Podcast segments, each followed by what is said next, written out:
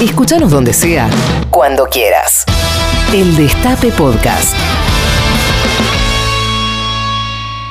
Tengo un poema que habla del fracaso, de una protagonista que escucha en el canto del 20B o una repetición. Perdedora, perdedora.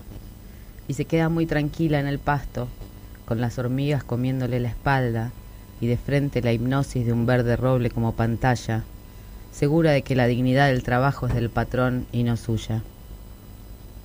Nos enseñan que lo importante es competir y siempre se compite para ganar.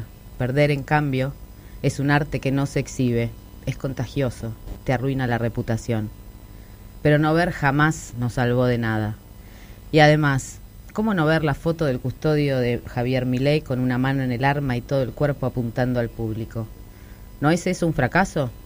Hay que mirar la foto, la joven defensora de la dictadura, Victoria Villarruel, gigante en la pantalla y el tipo adelante amenazando a los propios votantes, muchos de ellos pibes de los barrios del sur de Buenos Aires, a los que siempre se les dispara antes de preguntar.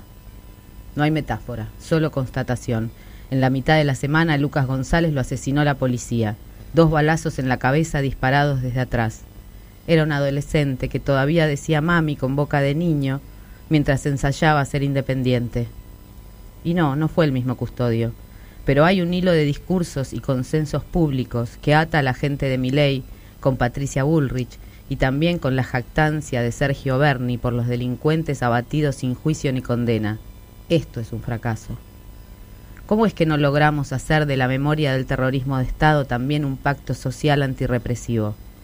Que en el país del nunca más se haya impuesto un coro de voces uniformes en torno de la mano dura, en definitiva, en torno a los pibes asesinados, y también de las pibas que empezaron a casarse como a presas al final de las manifestaciones feministas durante el gobierno de Mauricio Macri.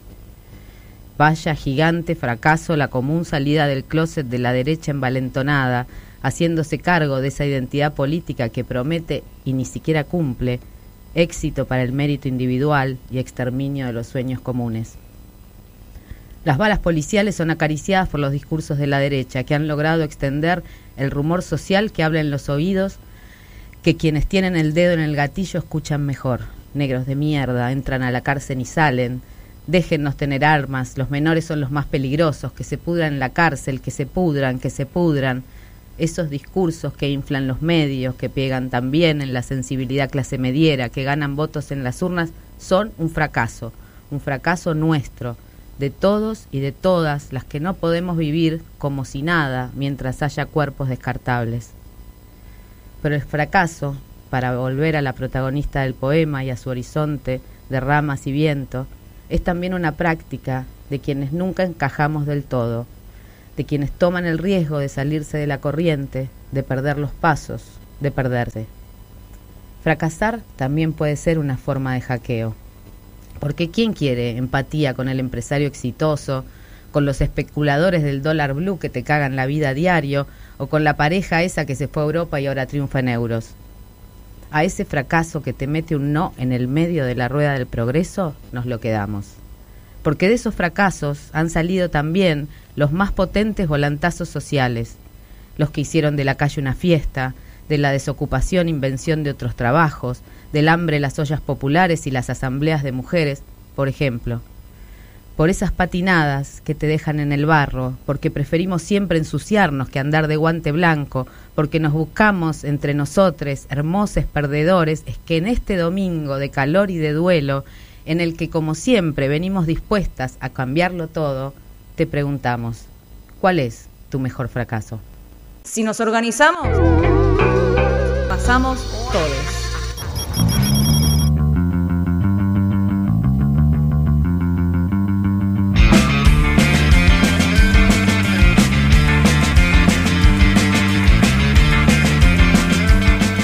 Bienvenidas, bienvenides, bienvenidos a Pasamos Todes. Pasamos Todes a esta hoguera, ¿verdad? Uh, esta hoguera de domingo infernal, 32 la temperatura, son las 20.12 de la noche. Si acá hay 32, 3, en mi casa debe ser 40, cinco, más o menos. ¿Cómo estás, Fanu Santoro? Hola. cronista del conurbano bonaerense Zona Sur. ¿Qué tenés para decirnos? ¿A dónde se comunican los oyentes? Bueno, pueden, eh, recuerden la consigna del día de hoy, pueden escribirnos con cuál fue tu mejor fracaso. Audios cortos, por favor, al 11 25 80 93 60 o si no también a nuestra red de Instagram, arroba las 12, página 12. Y recuerden que están participando por un sorteo de helados veganos, arroba pompona. Síganlos en las redes que son riquísimos. Pómona, pómona. Acá. Ah, perdón, Ay, pasa el- pomona. Bueno, la voz que escucharon es la voz de Camila Barón. Tenemos también a Euge Murillo en el piso. En este programa feminista antidomingo, aunque mañana sea feriado, esto es un domingo. Los domingos no, no pierden su identidad. No Así que pierden su identidad. acá estamos para, a pesar de la semana que tuvimos, a pesar de que Milei se llevó dos bancas en el en el Congreso, que no lo voy a dejar pasar por alto porque a mí me da miedo, y no es que el miedo nos paralice, pero me da miedo. Eh, vamos a estar acá escuchando sus mejores este, fracasos. Y Cami, ¿cuál es tu mejor fracaso? Eh, mi mejor fracaso del día es que. O mi, mi peor Del día, fracaso. todos más los días. fracaso, es que mañana trabajo, así que este. este Ay, bueno, pero eso es Yo una me cosa de periodistas. domingo. Ese no es un fracaso. Si vos elegiste algo relacionado al periodismo y acá somos periodistas, no, los feriados olvídate, amor. sí, eh, es verdad. Es verdad. Bueno, creo que no tendríamos que resignarnos a eso. Deberíamos tratar de, de construirnos nuestros propios feriados. Como dicen las cumbia queer, que feriado nacional tiene una canción que dice algo así, ¿no? Sí, Como sí, el- sí, el, el- el cuarto feriado. Uno, el tercero. ¿no? Feriados periodísticos. Sí, feriados periodísticos. Yo quiero contar mi fracaso. A ver. Mi mejor fracaso. Es difícil elegir igual porque, eh, imagínate, toda una vida de decir lo mejor. Es verdad que le estamos eh, eh, exigiendo a nuestra oyentada algo, eh, pero bueno, no, no se achiquen. Yo creo que mi, mi- entre la lista de los mejores fracasos está eh, mi, único, mi única relación heterosexual. Ay, mirá lo que La que está hablando es nuestra querida Euge Murillo, porque pasada. no fue presentada. ¿Verdad? Verdad. Eh, bueno, eso, la primera relación, una niña, qué sé yo, 17, 18 años. Oh.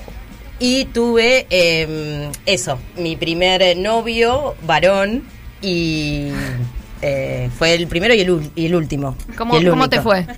Y fue un fracaso.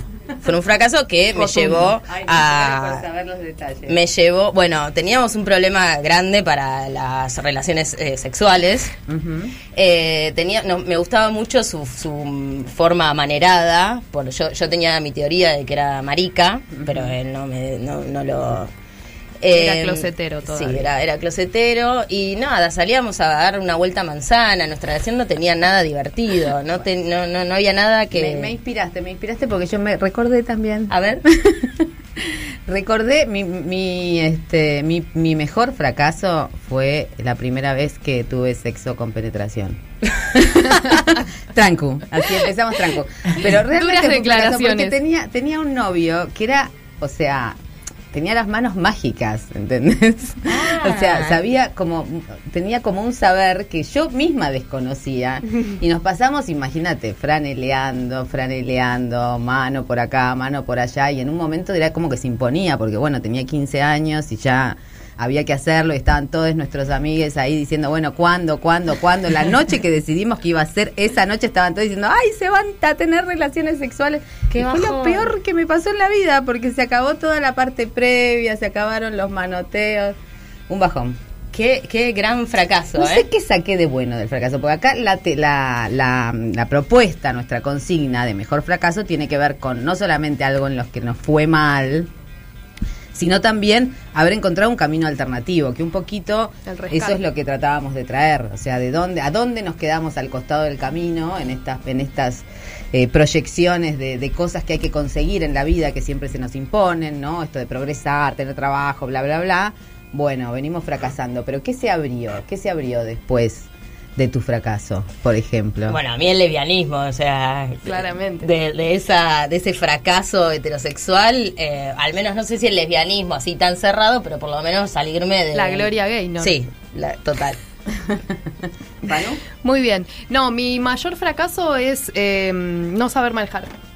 No Ah. lo logro, no logro superar el miedo a el tránsito. Eh, además, hace unos tres años me chocó una moto. técnicamente me pasó por encima, terminé con mi cabeza contra el asfalto y eso incrementó mis miedos, así que eh, estoy tratando de en terapia superarlo. Yo cuando no manejaba soñaba que tenía que salir de urgencia manejando y bueno, tuve que manejar. La primera vez que manejé, ¿puedo contar otra? sí, sí, cuente, cuente. La primera vez que manejé eh, un auto fue porque me separé de un varón y este que tenía un auto que era mío, pero lo manejaba él porque yo no sabía manejar y yo dije, bueno, chau, basta, y me fui a buscar una chica y este la llevé a su casa. Telman Luis. Qué caballero. Mientras, le estaba, total. Mientras estaba llevando a su casa, le dije, tengo que confesarte que es la primera vez que manejo. ¿Y cómo te fue? Estaba, estaba en la, vivía en la boca, yo estaba todo bien, que manejar eh, podía avanzar, este, parar, seguir, lo que no podía hacer era estacionar. Digo, lo único que te pido es que me digas que en tu casa va a haber lugar para estacionar. Y después, este, bueno, salió bien. Fuimos amantes como 20 años, porque a mí se me quedan pegadas todas. Eso es un gran fracaso. bueno. Este, ¿Qué tenemos el día de hoy, Marta? ¿Con qué arrancamos? ¿Con qué arrancamos? Con un lujo, ¿no? Sí, tenemos un lujo total, una persona que es este tanto totalmente exitosa como puede generar los fracasos más estrepitosos y aún de los fracasos más estrepitosos algo sale. Y la tenemos muy lejos, ¿verdad? Está al otro lado del océano, padeciendo o disfrutando, eso según de qué team seas, el invierno berlinense. Y creo que la tenemos en línea. ¿Será? ¿Que la tenemos en línea? A la señora Erika Rivas, actriz. Hola. Hola, Eri, ¿cómo estás? Hola, bien. Me encanta tu vocecita siempre tan tierna, mi amor. Hola, ¿Te estás durmiendo? Porque ¿a qué hora es allá? Es que, mira, bueno, acá son las 12, pero eh, se, em, se, hace de noche a las cuatro y media de la mañana, de la tarde. O sea que es una cosa. Terrible. ¿Qué haces en Berlín? ¿Me podés explicar? Bueno, mira, eh, estoy mm, trabajando un poco, eh, viendo a ver si puedo traer cosas acá a Europa que eh, es como, viste, recién Miranda tiene 21 y como que, no sé, Miranda es tu hija. Miranda es mi hija, perdón. Mm. Sí, Miranda, yo, yo hablo como si todo el mundo, como si hablara con vos sola, perdón. Em, hola, oyentes, hola. Erika em, Rivas, acá con nosotras, un placer recibirte acá. Escúchame, Erika. Eh, vos sabés que este programa se trata del fracaso, pero para hacer una patinada más, o sea, para hacer fracasar este programa directamente, vamos a hablar de un éxito, en principio, que es El Prófugo, ¿no? Es la seleccionada. Ay, sí. Qué hermosa, es una hermosa película. Felicitaciones. Y que además ha sido seleccionada como representante argentina en, la, en los premios Oscar que bueno, no sé cuánto valor tiene eso, pero bueno, es este una elección, nada, de acá es la película que va. A mí me gustó mucho la película, te quiero decir, me gustó mucho, tu trabajo realmente es impresionante. Y hay algo muy fuerte con el tema del sonido, ¿no? Con ese trabajo. ¿Cómo, cómo lo trabajaron eso?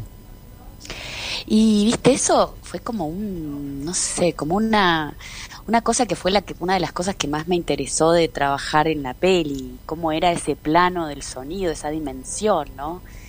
Eh, que, que como que uno la pasa, bueno, yo no la paso por arriba porque sí, uno se ejercita con la voz y estás pensando en la voz como el una parte del instrumento, de la actriz y qué sé yo, pero nunca en este sentido, eh, como te ofrece la película y que está además eh, metido en la trama, ¿viste? Claro, contemos un poquito la trama sin spoilear, pero la, el prófugo es una cantante lírica que además es, eh, hace doblajes de cine y empieza a escuchar unos sonidos que le invaden, unas voces, ¿no? Algo así. No quiero spoilear, entonces estoy haciendo como una elipsis grande. Sí, sí, sí. Sí, sí, sí. Tiene varias lecturas la película, es polisémica sí.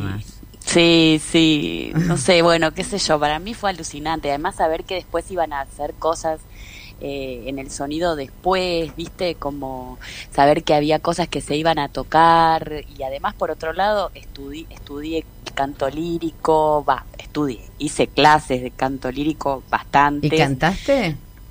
Y canté, Ahora te y despertás canté con a las el coral. cantando la canción de la alegría, por ejemplo. Algo a capela. Bueno, digamos que no, pero, pero sí me di cuenta como de una parte de, de, de, de mí que no, que no tenía mucho registro, ¿viste? Que siempre había trabajado para, para la voz hablada y bueno, además también eh, me gusta también hacer poesías, entonces también eso tiene como algo de, de música, pero nunca me siento muy desnuda cuando canto frente al público, ¿viste? Me siento como, me da mucha vergüenza, lo que no me pasa como actriz, como cantante, me hablando muero de de vergüenza. vergüenza, hablando de vergüenza, tenés que entregarnos tu mejor fracaso, ¿no? Ah, bueno, y bueno, este, tengo muchos para ofrecer, eh, pero mm, creo que hay uno que siempre me, me, me, me trae como una, un, un amor, porque justamente hablando de poesía, había hecho una, una, una obra con, con poesías y relatos cortos de Marosa y Giorgio cuando estaba re mal como actriz, no me llamaba nadie, era como, era una cosa, y bueno, dije, bueno, va, la remonto, va, va, va, y me mandé a hacer eso, me dirigió Pochi Ducase, que es una amiga hermosa, eh, actriz también, y nada, la hice, la hacía gratis, eh, y una vez eh, tuve que dejar de hacerla porque no vino nadie, pero nadie.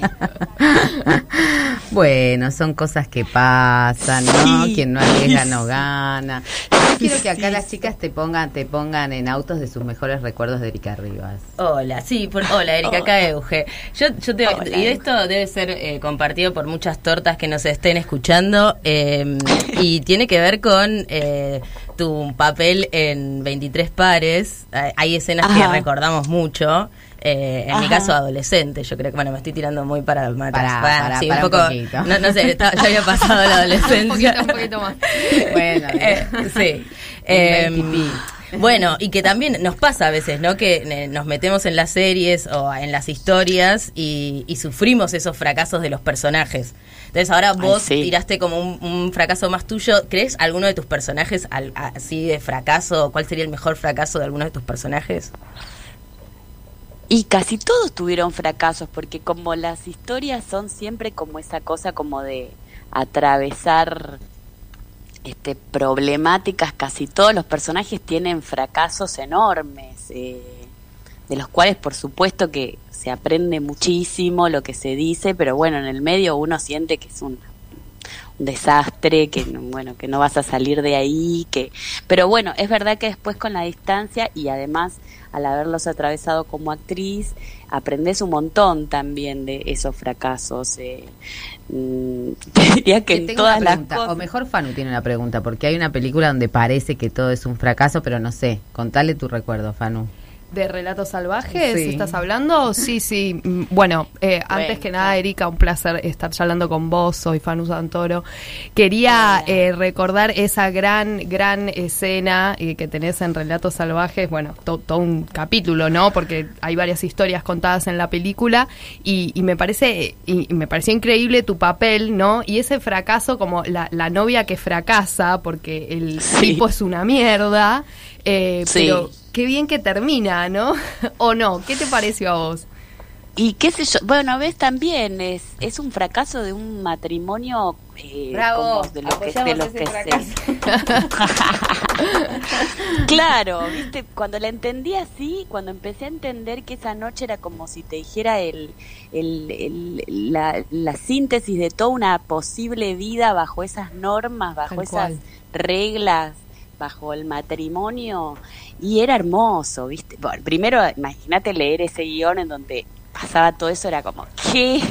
O sea, no, me, no, no puedo creer tener que hacer esto, qué alucinante poder hacer posta todo un casamiento, me encanta.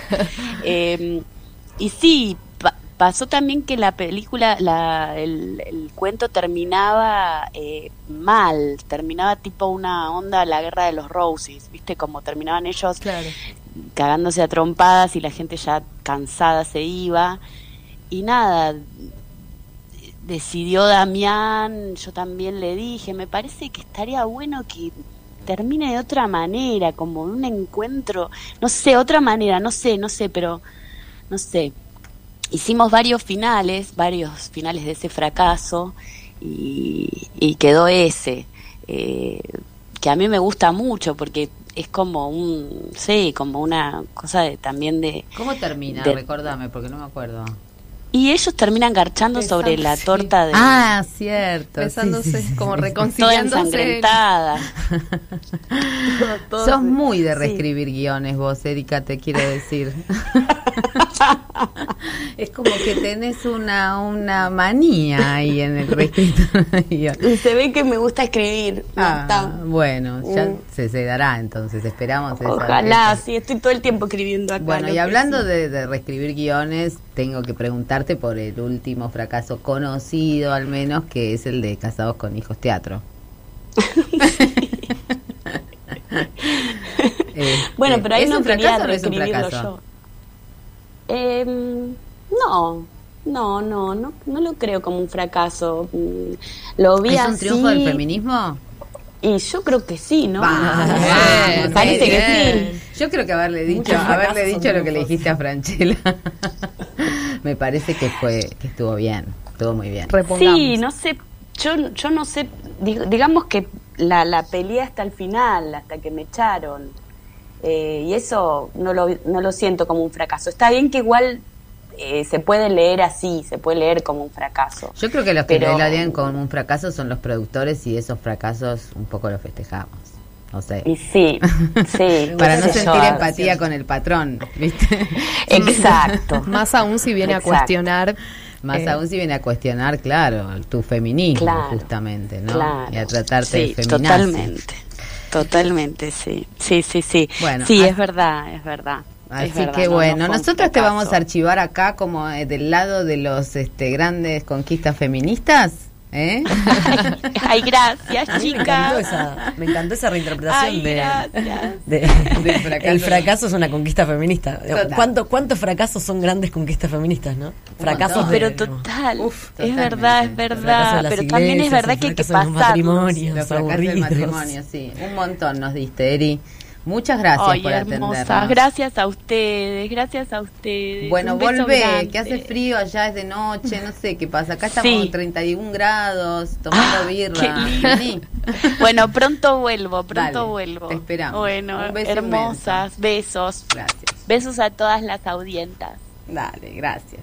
Lo ha hecho Erika Rivas, habló de sus fracasos eh, y bueno, ya saben que lo pueden hacer al teléfono, pueden escribirnos a las historias que hemos publicado en las 12 páginas 12, que son nuestras redes, y también pueden grabar audios, que es lindo escuchar sus voces, saber que están del otro lado, que Por no nos favor, abandonen. sus nombres. Audios cortos al 11 25 80 93 60. Y en esta noche de calor intenso, el premio es un kilo de helado vegano delicioso. Así que participen porque lo, se- La mejor respuesta a cuál es tu mejor fracaso se lleva un kilo de helado. de Pomona Helados. Búsquenlo en Instagram. De helados veganos. Bueno, y vamos a escuchar a ver qué tenemos, a ver qué dice la gente. Hola, me llamo Clara, soy de La Plata. Bueno, mi mejor fracaso fue a los 18 años, 19 años, cuando fui a rendir el examen de manejo por primera vez. Lo Ay. desaprobé, lo fui a rendir un mes o 15 días después y también lo desaprobé Bien. y me frustró mucho. Ahora, un par de años después, lo veo y siento que fue una boludez, pero como que me trabó Lleno de bastante la cabeza esa situación que puede parecer un poco tonta quizás, pero bueno, a mí me, me te pegó mucho. nerviosa. un beso. Beso, amiga. Hola, mi nombre es Camila y mi mejor fracaso es que intenté tener cuatro plantas de marihuana y ninguna sobrevivió Ay, una semana, no. pero es el mejor porque quiero seguir intentando. Muy bien. Soy Mariela de San Telmo. Gracias por estar los domingos eh, acompañando. Me encanta escucharles. ¿Cuál es mi mejor fracaso o cuál fue? Eh, para mí, haberme separado de un novio a los 17 separación años entró como que fracaso, me dijo que yo quería ser artista siempre. y me dijo que los artistas eran eran zurdos, sucios, putos y hippies. Bueno, parece que eso me, me terminó como de, de definir y soy artista feliz ahora. Bravo, bravo, me llamo bravo. Manuela, tengo 33 años y mi mejor fracaso fue en aquella época cuando terminé el secundario, haber estudiado, no haber terminado, perdón, la carrera universitaria. Pero después de muchos años logré encontrar lo que me gustaba, pude estudiar, Muy bien. terminar y se me abrieron un montón de puertas ¿Qué y habrá oportunidades. estudiado? No dice. Disfruto mucho de lo que ¿Qué hago, así que agradecida. Hola, soy Agus, eh, la radio está re buena. Mi mejor fracaso fue hace bastantes años cuando con un amigo marica nos pusimos en pareja de novias y fue un desastre.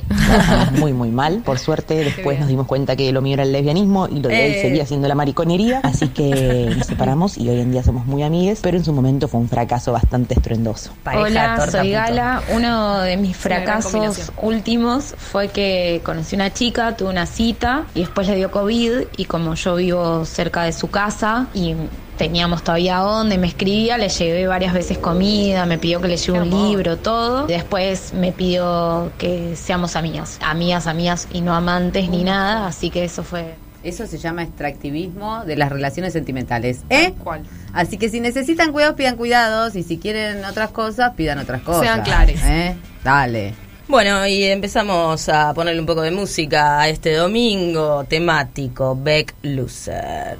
Una cosa es fumarte un porro en Palermo un sábado a la noche con amigos, relajado, o con tu pareja, o solo. Y otra cosa es vivir eh, en la 2124, en Zabaleta, en la 1114, rodeado de narcos, y que te ofrezcan un porro.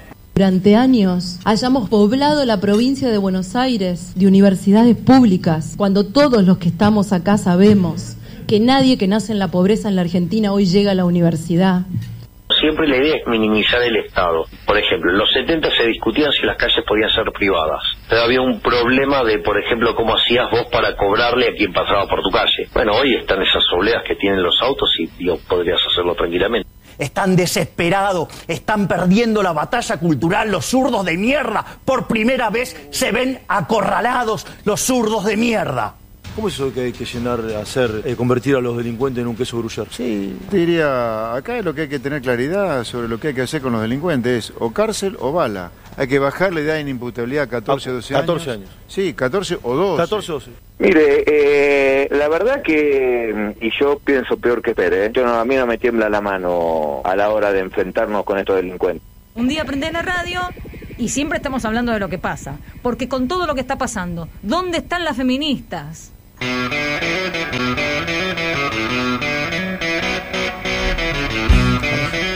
20.38 de la noche. Acá estamos, las feministas. Eh, una vez más tenemos que lamentar dos nuevas muertes a manos de las fuerzas de seguridad. Retomando un poco la editorial, la editorial de Marta al principio del programa.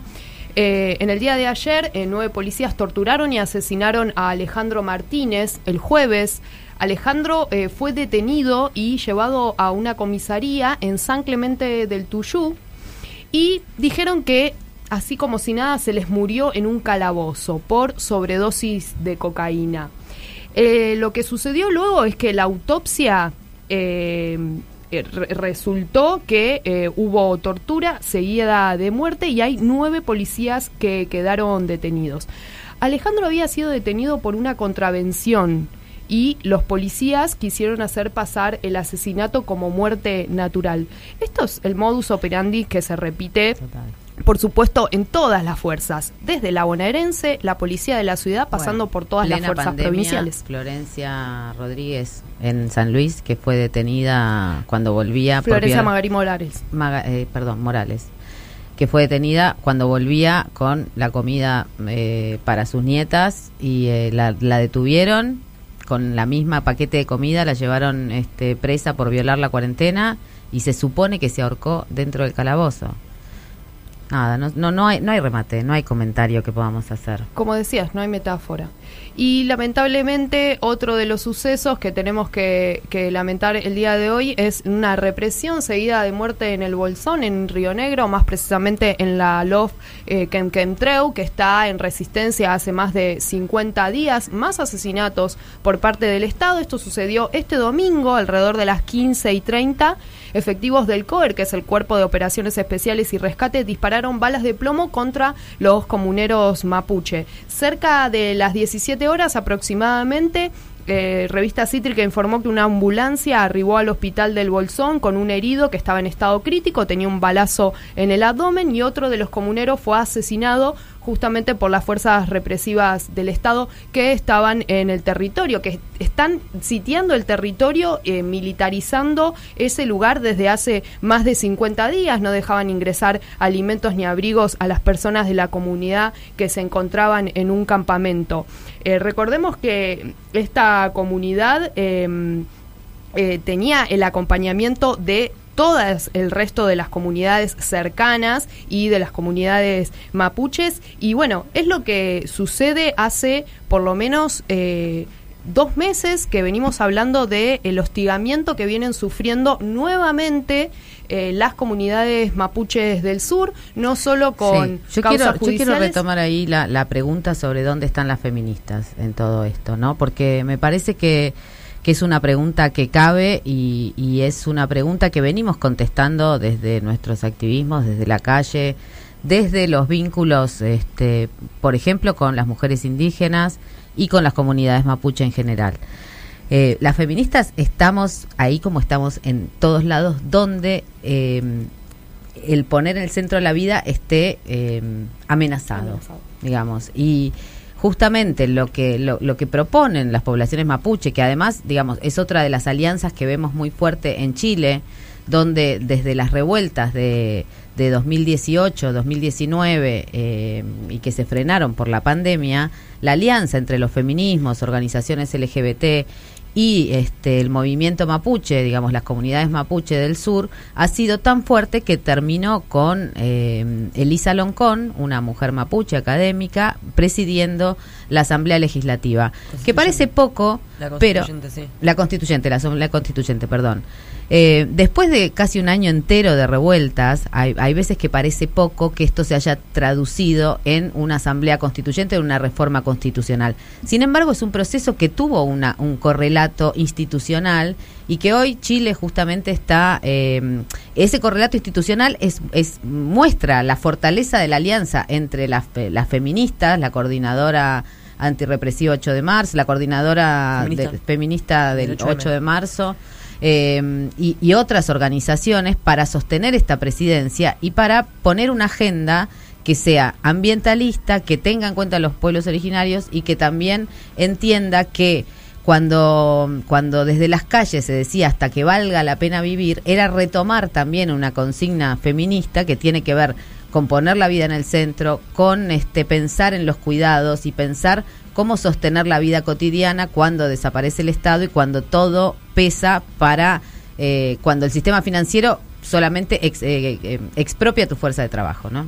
Y también eh, estas alianzas eh, se, se, sintetizan, por ejemplo, en, en, consignas que son muy claras. Esta semana Identidad Marrón compartía una publicación y un, eh, una, una, difusión que decía gatillo fácil es racismo. Uh -huh. ¿no? Uh -huh. y, y, lo que vimos, todo lo que pasó esta semana y lo, lo que está comentando Fano ahora, está completamente relacionado. O sea, esos casos de, de, de gatillo fácil, de, de, represión, no suceden en, en, ciertos ámbitos, suceden en algunos en, en particular. Los pibes que están en Entonces, peligro son eh, los pibes pobres.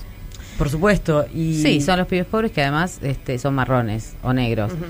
A mí me, parece que mm, como recuperar algo de lo que hemos perdido durante años de pandemia, que tiene que ver con los encuentros nacionales, eh, plurinacionales de mujeres lesbianas, travestis y trans, donde se da como una dinámica de auto integración y auto, ¿no? Como no hay no hay nadie que esté regulando quienes se integran y la agenda antirracista, igual que la agenda travesti, igual que otras agendas como las que tienen que ver con la autonomía de los cuerpos, con este, la puesta en valor de la diversidad corporal, digamos, este, el anticapacitismo. Son todas agendas que se han ido autointegrando y que son capaces de narrar conflictos que no se, no se podrían narrar con la misma soltura, ¿no? Donde vos podés entender de qué hablamos cuando hablamos de racismo y también podés entender qué cosas se juegan, digamos, cuando te enamorás. Digamos, son, el, el hilo es tan largo, digamos, del, del, tejido narrativo feminista que podés ir de una punta a la otra. Sí, se puede ir de una punta a la otra. En esta punta del continente estamos teniendo noticias que no están tan buenas desde Chile em, porque Cast, que es eh, este... Ay, ay, ay. Bueno, que es este candidato de ultraderecha, podríamos tranquilamente compararlo con Milei, digamos, como que hay Sí, algo... y el Bolsonaro del- de, de Chile, o sea, se, lo está, se lo está presentando. Eh, le está sacando un poco de ventaja a Boric. Acaban de cerrar igual. Recordemos que en Chile el voto es voluntario. Se está haciendo en este contexto, en este contexto que comentaban, digamos, con la asamblea constituyente en curso, eh, con las revueltas del 2019 en octubre y un poco eh, tenemos un audio de Bea Roque López que es politóloga chilena y feminista y nos da un poco un panorama de, de cómo está y cómo, cómo piensan hoy eh, la actualidad del feminismo.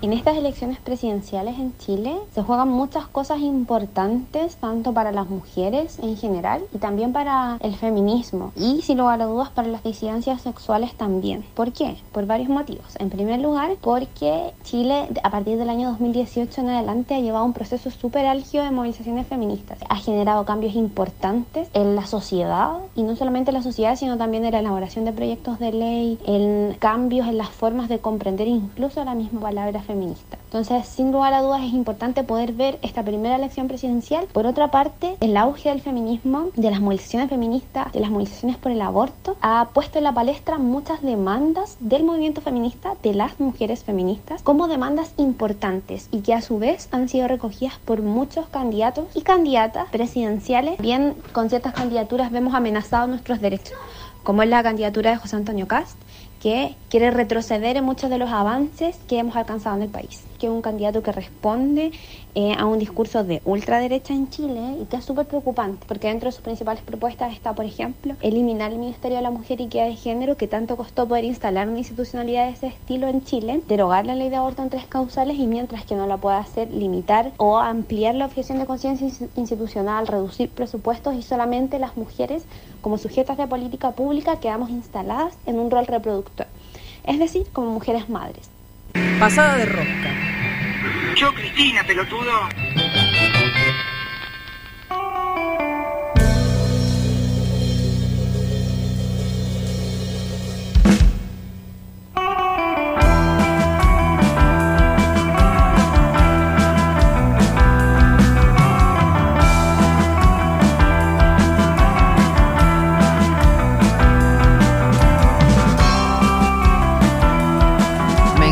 Escuchar el audio de Cristina porque una, una de las cosas que, me, que pensé todo el día hoy en relación al fracaso y al riesgo, porque nadie fracasa si no toma un riesgo, ¿no? Vos no descansás los domingos. Bueno, ponele.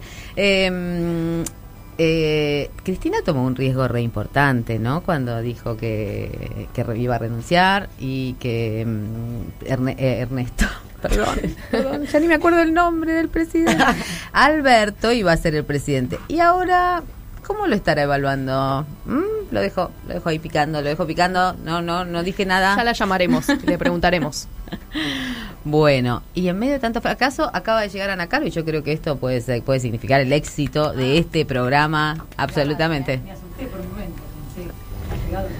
El fracaso total y absoluto.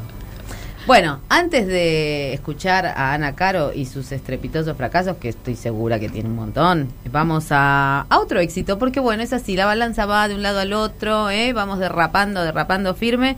Y tenemos con nosotras a Natalia Morales, que acaba de protagonizar un éxito rotundo en Jujuy con una elección histórica. Natalia es, eh, eh, Morales es una política argentina de izquierda, miembro del PTS, Partido de los Trabajadores Socialistas. Y bueno, acaba de eh, arrasar con un, bueno, arrasar para la izquierda, perdón que lo diga así, pero es, es así, es un 15, casi un 16% de los votos en Jujuy, una elección histórica no solo para Jujuy, sino para el país. ¿Cómo estás, Natalia? Buenas noches. Acá Marta Hola, ¿qué tal? y Estefano ¿Cómo están? Muy bien, acá estamos, escuchándote, estamos Bueno. listas para aplaudirte por el éxito. Bravo. Felicitaciones. Arriba las que luchan. Arriba, arriba. Nunca lo pensé así, ¿no? En términos de éxito me da gracia, pero ya que estamos hablando de fracaso, la vengo escuchando desde el inicio del programa. así Y un que poco la izquierda bien. sabe algo de fracasos, ¿o no?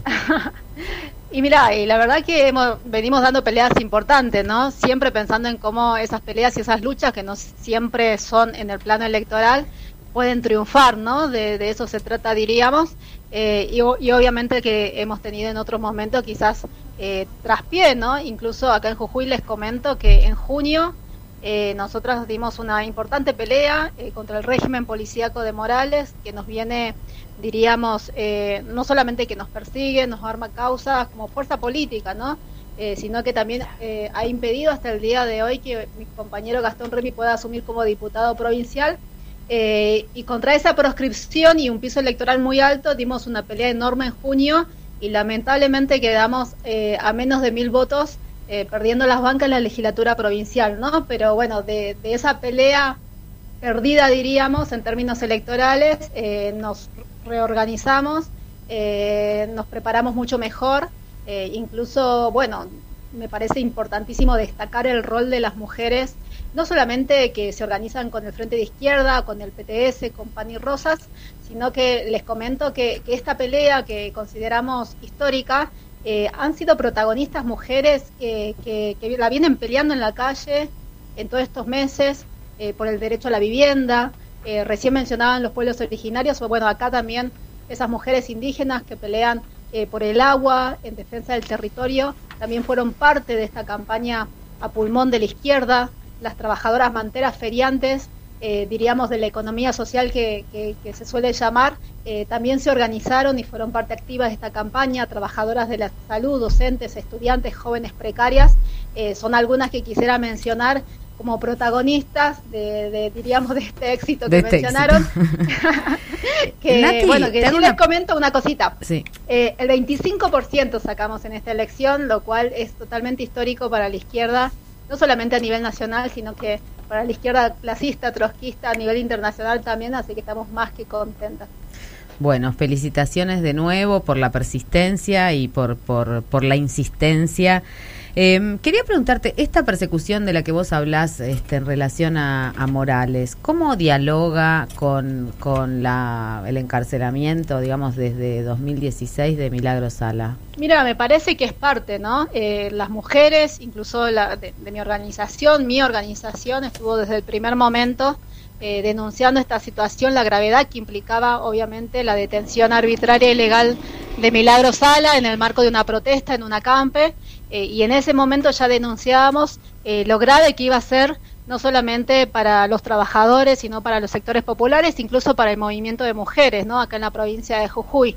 Eh, eso- este régimen, sí. Perdón, ¿es, es un acuerdo que tienen dentro del, de- dentro del FIT el hecho de pedir la liberación de Milagro Sala? Mira, nosotros desde el primer momento habrás visto que tanto acá en Jujuy y, y a nivel nacional, desde el 2016, eh, hemos acompañado ¿no? los distintos procesos, acciones, hubo acampe acá, acciones en Buenos Aires. Eh, les comento que a mí en febrero fue una de las primeras despedidas de agricultura familiar siendo delegada, habiendo sido candidata a gobernadora. eh, y, y este hecho, ¿no? Diríamos que tanto la detención, pero otros ataques de vulneración a las libertades democráticas, de persecución eh, a referentes sindicales, a mujeres, eh, que nos ponemos a la cabeza de, de peleas y que incluso somos referentes de la oposición, eh, bueno, se, se fueron ataques que se fueron dando en todos estos eh, años eh, y que incluso se siguen dando, se han profundizado con la pandemia, eso me parece importante destacar. y la respuesta de Morales, pero acá creo que está vinculado incluso con la elección, por eso lo quiero marcar, se ve una sociedad muy fuerte entre la UCR y el PJ, que diríamos que son socios y que gobiernan la provincia, eh, y la única respuesta a quienes salieron a las calles a defender sus libertades democráticas, al movimiento de mujeres ni una menos. El año pasado salimos acá más de 10.000 personas ante un caso que conmovió la provincia, como el femicidio de Yara Rueda, eh, y la primera respuesta que tuvimos del gobierno provincial en una intendencia eh, del PJ fue la represión, ¿no? La represión, eh, causas contravencionales. De hecho, a la mamá de Yara Rueda, eh, incluso por manifestarse eh, actualmente o, o querer poner carteles en la casa de gobierno, le están sacando sanciones. eh, y así, bueno, le podría dar cuenta de un montón de situaciones eh, de, de mucha violencia, ¿no? A- eh, hacia el pueblo trabajador en general, pero sí a las que luchan y no es y me parece importante destacar el rol de las mujeres en particular. Ana Natalia, ¿qué tal? Te saluda Camila Barón acá, recién eh, también te consultaba. Eh, yo tengo una consulta respecto de, bueno, ahora se constituye el FIT después de esta elección como la tercera fuerza a nivel nacional, eh, con lo cual el peso también que, tienen eh, los representantes en el, en el Congreso, en las distintas legislaturas, quizás pasa a ser otro. Eh, ¿Cuál es, eh, digamos, la, la estrategia? ¿Cómo piensan desde el FIT utilizar esos espacios? Eh, digamos, si, si hay una diferencia, digamos, a cómo lo venían haciendo hasta ahora o, eh, o no, y, y bueno, ¿cómo, ¿cómo piensa manejar los proyectos que puedan ser consensuados con otros partidos o no? En general, el FIT tiene como sus propios proyectos, no suelen votar eh, proyectos que no vengan de su partido. Fue muy cuestionado, por ejemplo, que no hayan apoyado el impuesto a las grandes fortunas. Eh, bueno, si hacia adelante, que se vienen momentos muy, muy complicados, ¿cuál va a ser la, la estrategia en, el Congreso, en el legislativo de- del FIT? Sí, primero dar cuenta que, que el FID a nivel nacional hizo también una muy buena elección, más de 1.300.000 votos, conquistando cuatro bancas en el Congreso y otras eh, de, en, las provi- en la provincia de Buenos Aires, incluso en los consejos deliberantes de provincia de Buenos Aires de zona oeste, que se suman a otras conquistadas en otras provincias, ¿no? incluso acá en Jujuy en junio. Eh, y sí me parecía importante que, que, que estas bancas eh, van a seguir jugando, se van a potenciar ¿no? Eh, sobre el rol eh, que tengan que jugar con el pueblo trabajador, pero hablando más en relación a los que nos compete, diríamos particular con este programa, hacia las mujeres y las disidencias, con Miriam Bregman o Romina del Plar, la verdad que eso también se va a potenciar, y con Ale Vilca, que es este compañero recolector de residuos, eh, Coya, eh, trabajador municipal que ahora ingresó en el Congreso Nacional, eh, tenemos el enorme desafío de poder articular ¿no? una banca abierta eh, con los distintos sectores sociales, sectores agraviados y entre eso el movimiento de mujeres acá en la provincia de Jujuy ¿no? y así a nivel nacional. Muchas Eh, gracias. Sí, perdóname. Sí. Eh, no, tenemos... No, después- Sí, dale, dale vos, dale vos, dale Sí. vos. No, después por lo que decía, porque quedó medio abierto, no, que en realidad el Frente de Izquierda, eh, Unidad, y eso hay mu- muchos casos y muestras, apoya todos los proyectos que pueden ser progresivos eh, y que fortalecen a los trabajadores, el movimiento de mujeres. Acá en Jujuy, de hecho, eh, cuando se trató hace muy poquito, se me viene a la cabeza eh, lo, lo que sería el cupo eh, en, en el ámbito legislativo, ¿no? La paridad que nosotros teníamos quizás un proyecto que, establecía el 50% como piso y no como techo, pero veíamos que era totalmente progresivo y lo apoyamos, ¿no? Y así podemos dar eh, distintos ejemplos. En Bueno, el entonces te tomamos, te tomamos ya un voto a favor de la ley de humedales, por ejemplo, que está entre, entre Pero el top el 10. Frente de Izquierda, Uni- eh, claro, mira, el Frente de Izquierda Unidad está 100% a favor de la ley de humedales. Creo que es el único frente político que no pone en discusión eso. Presentamos un proyecto propio, pero sí apoyamos el que el que tiene los despachos de comisión, ¿no? Bueno, nos quedamos Eh, con ese voto, Más Nati. que clave. Y te agradecemos un montón esta comunicación. Estaremos al habla en, eh, en poco tiempo, porque supongo que te, te vas a venir a Buenos Aires, ¿verdad? Mira, no, en mi caso particular no, porque soy, o sea, el que ingresa al Congreso Nacional es mi compañero Ale Vilca. Eh, yo soy, eh, fui la segunda candidata, diríamos, en segundo término.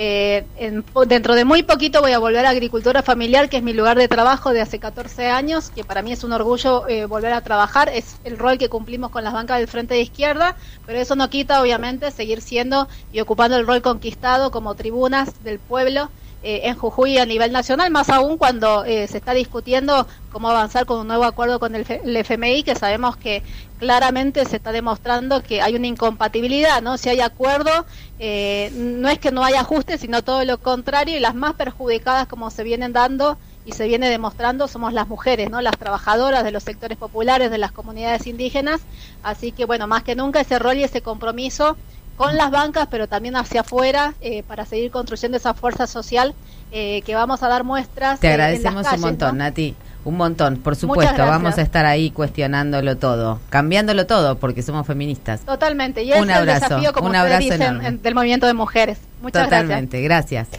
Bueno, y entonces seguimos en este antidomingo feminista y hay un tema este que les va a encantar, a ver cómo se... Este lo elegí yo, así que no sé por qué me pisás cuando yo iba a decir, decir el tema, no Dale, entiendo dale, qué está dale. pasando. Perdóname, ¿Eh? Marta, perdóname. Yo quiero la versión de Claudia Puyol, le pedí a Steph, nuestra productora, quien no nombré, y lo va a poner el tema Flor. Es la versión de Claudia Puyol del tema de Violeta Parra, que se llama Maldigo, porque estamos hartas, hartas, hartas. Y la perspectiva, y la perspectiva de género. ¿Aló?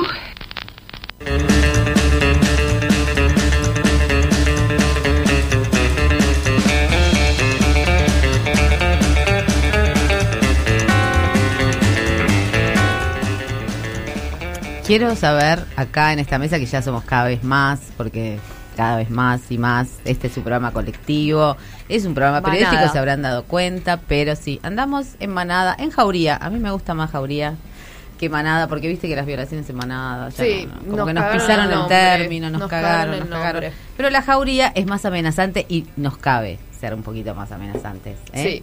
Así que bueno. Bien. Quería preguntarle a esta jauría hermosa que tenemos hoy, sí, ¿cuántos fracasos han acumulado de levantes en, en redes, por ejemplo? Uf. Eh, varios. A Pero ver. no era en redes, porque yo soy una persona mayor.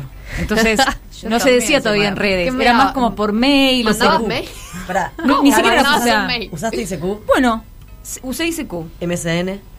usé MSN. Yo me levanté a alguien por Hotmail. ¡Vamos! Ese nombre que nunca se entendió por qué ¿Hace se llamaba cuánto? Hotmail. 20 ¿no? años. Ella entendió porque Claro. Hotmail. Solo Marta entendía el nombre. Creo que ese fue un gran fracaso. Un gran fracaso. No, ese levante. Ah. Porque después volví y conseguí otra cosa. Pero era hot. Pero mail. me dio como, como viste que cuando, cuando uno está como un poco encerradita, qué sé yo, salís, hay alguien que gusta de vos y bueno, ya entonces te empoderás. Es verdad, eh, estoy de acuerdo, estoy de acuerdo. Hay algo ahí que pasa.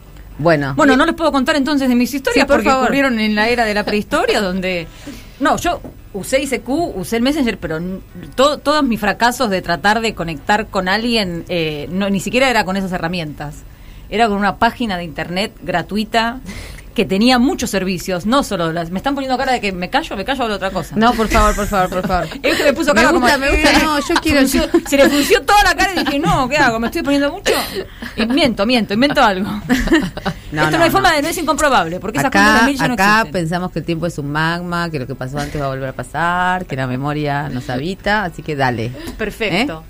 Era una página que podías hacer de todo, comprar un sillón, conseguir una casa donde vivir, eh, pegar un pasaje barato, compartir un ride en el auto, alguien mi, que mi te arreglara... fruncisión de ceño era porque digo, ¿qué página es esa? Ah, Que era mira, como ¿no? la... Todavía existe. Esto fue cuando yo vivía en el Que son las preguntas de Yahoo, decí la verdad. Craigslist. En el reino otomano. Yo conseguí, Ganó. sí, sí, sí, yo ¿Viste? conseguí compañía de, de casa por esa página. Y sí, y como era lo que usábamos para conseguir todo, dije, bueno. Porque medio que iba a los bares, pero medio torpe. Después desarrollé una técnica en los bares muy buena que también la puedo Ay, compartir. contala, contala. Quiero, quiero. ¿La de los bares o la de Craigslist? No, todo. La Vamos de los por bares. orden. No, primero. Porque la otra ya pasó, no existe parece más. que hay hambre Los en esta mesa. existiendo. Un poco de La otra no existe calma. más. Lo que puedo decir de la, de la virtual fue que siempre terminaba enredada como unos intercambios de mail que no... Yo, como... ¿Qué pasa? Porque mucha agresión, era mucha agresión.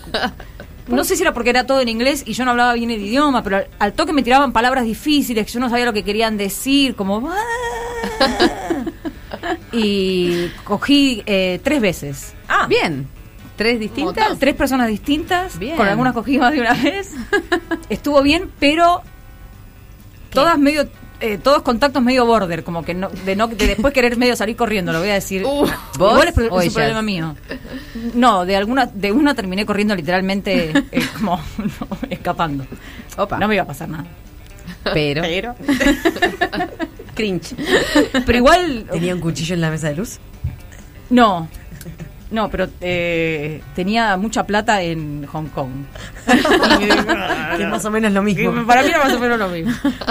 ¿Y en los bares? En los bares, después de mi fracaso en, En los bares cuando los ahora que de hay, mail, ¿no? Claro. claro. Hmm. Bueno, antes cuando había. Claro.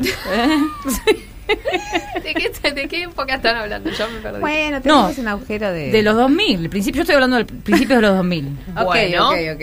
Vos Sí. estabas hablando de antes. No, yo quería algún tip para ahora. ¿Qué onda? Bueno, Sirve. pero este sirve. Bueno.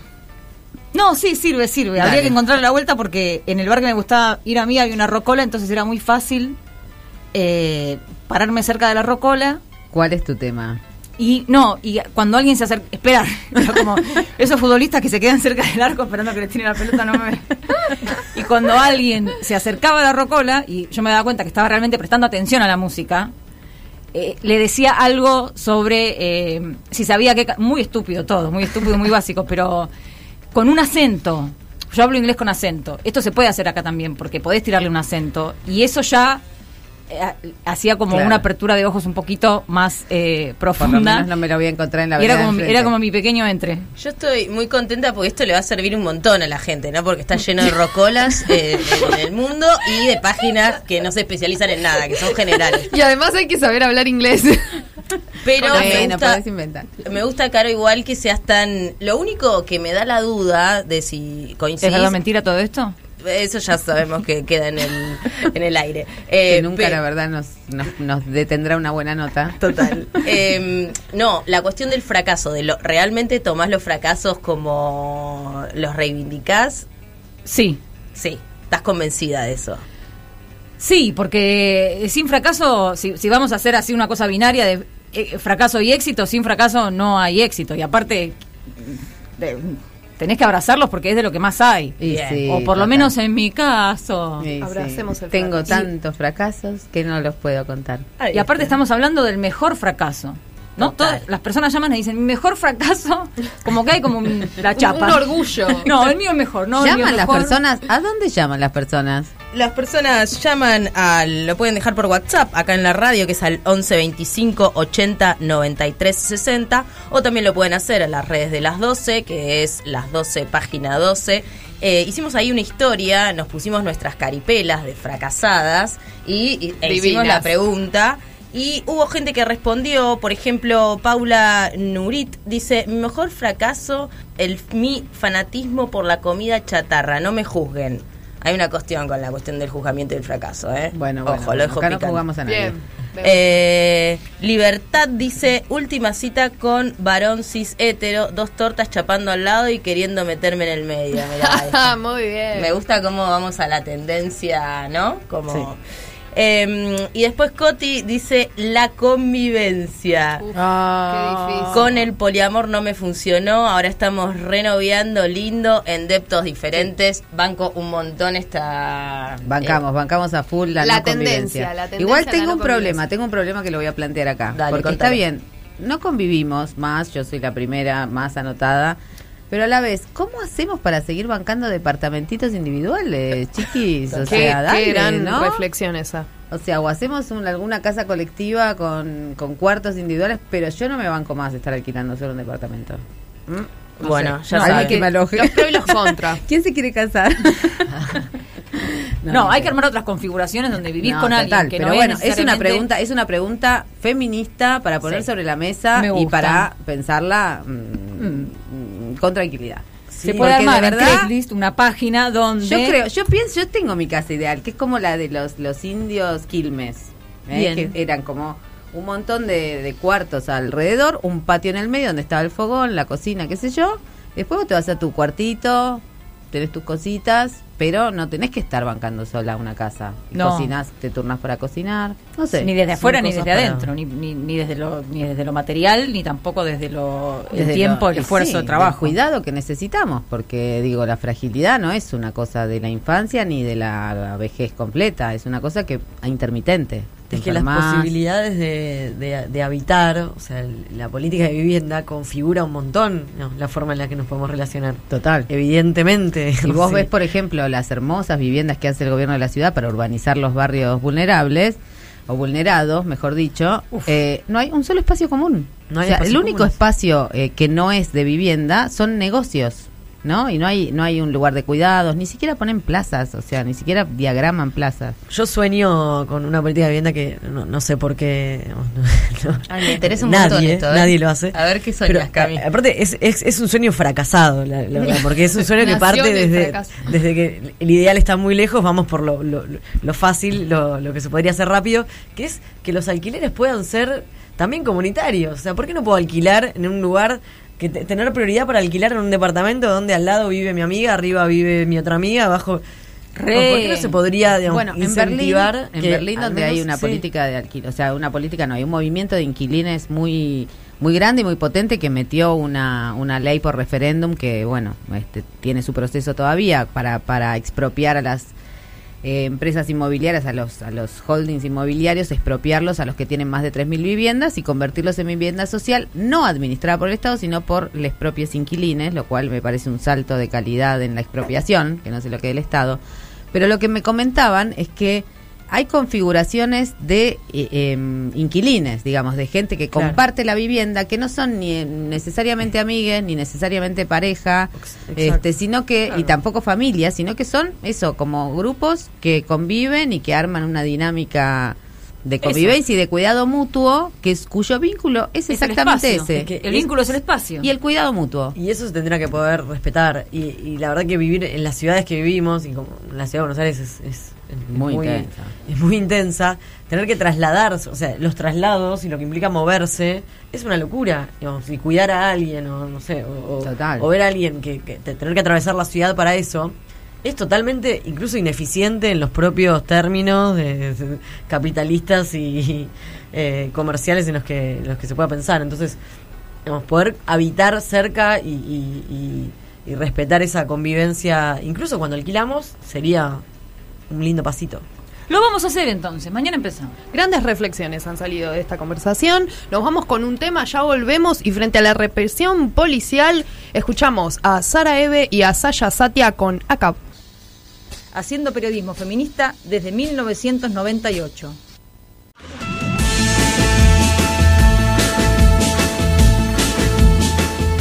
Y sí, somos periodistas, hacemos periodismo, hacemos un suplemento todas las semanas. Acá, entre las que estamos acá, hay muchas otras compañeras y compañeros más. Que se llama Las 12, el suplemento feminista de página 12 que hace periodismo feminista desde 1998. Muy ¿eh?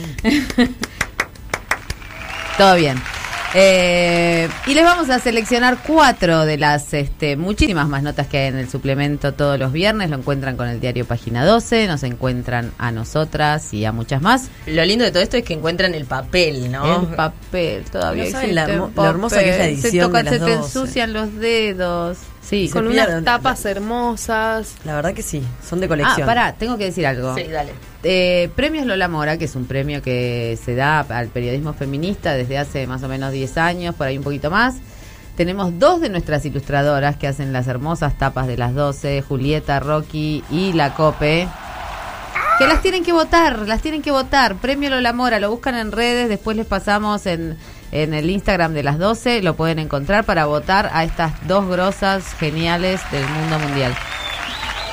Y bueno, vamos a hablar de la tapa de esta semana escrita por la compañera Camila Alfie, que nos pregunta, nos hace preguntar por qué se sigue sometiendo a las niñas a dietas crueles solo para ser flacas.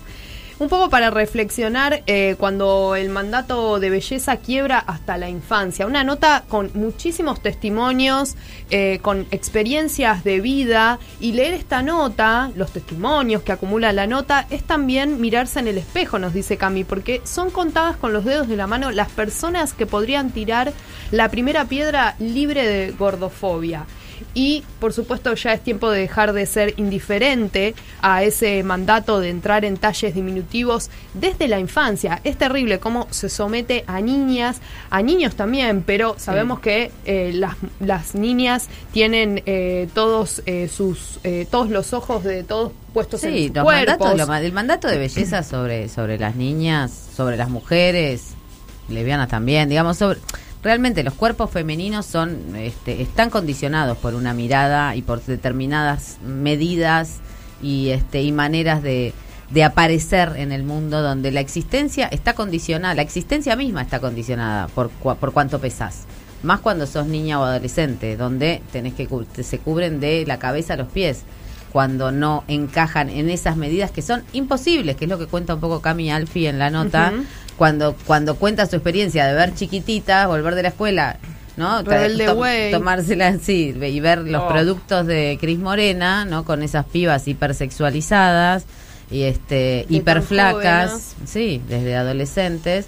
Y la verdad que eso pone una vara para las chicas que es infumable. Sí, y además, bueno, la discriminación, ¿no? Que se desprende de todo esto. Y es una nota que, por supuesto, nos invita a pensar que salud no es, no es sinónimo de delgadez y que delgadez no es sinónimo de belleza ni de salud. Así que vayan al suplemento y léanla porque es excelente. Y Argentina está muy alto en los rankings de países con más trastornos alimenticios. Mucha, o sea, la, la anorexia es como. Es una de las eh, consecuencias, claro. Y, y eso también hay que hay que ponerlo, ¿no? Como Bueno, sigo. La historia de Pepa Torres, la monja feminista, nota que hizo Euge Murillo en el barrio madrileño de, la, de Lavapiés.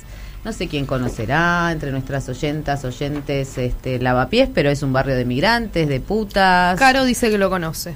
Sí. Y soy oyenta. Y claro, yo también he estado por ahí, cuando no había internet incluso.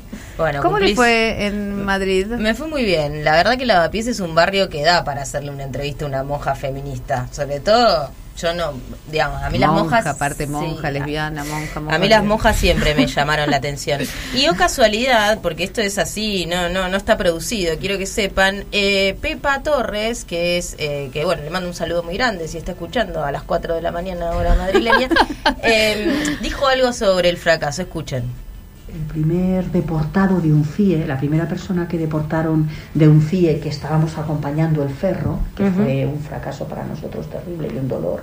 Me acuerdo que los compas del ferro nos, di- nos llamaron, las demás confianza, y nos dijeron, Pepa, queremos hablar de esto, queremos hablar cómo procesáis los fracasos. Eh, Entonces, mm, nosotros nos quedamos como, porque bueno, para nosotros ellos eran nuestros maestros en activismo, muchas cosas, nos quedamos así porque dijimos, joder, ¿y por qué no preguntan nosotras? Y nos dijeron, porque se supone que seguís un fracasado.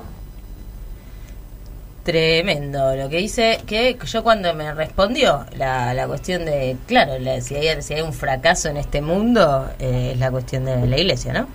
Eh, y bueno, lo lindo con Pepa, si quieren que les cuente así como resumidamente, fue que eh, no andaba con hábito, cosa que yo me la encontré cara a cara y me la imaginaba como una monja, porque como ustedes imaginan una monja, con ropa de monja, no andaba con, y vivía con dos amigas, eh, con las que eh, tenía una, una familia, digamos. Ella se la definía como familia. Una era monja, la otra no era monja. Y en la nota un poco cuenta, ¿no? Qué cosas a veces la iglesia nombra de alguna manera y que ella la nombra y que por ser monja no lo puede decir. O sea que hay una cuestión marginal también.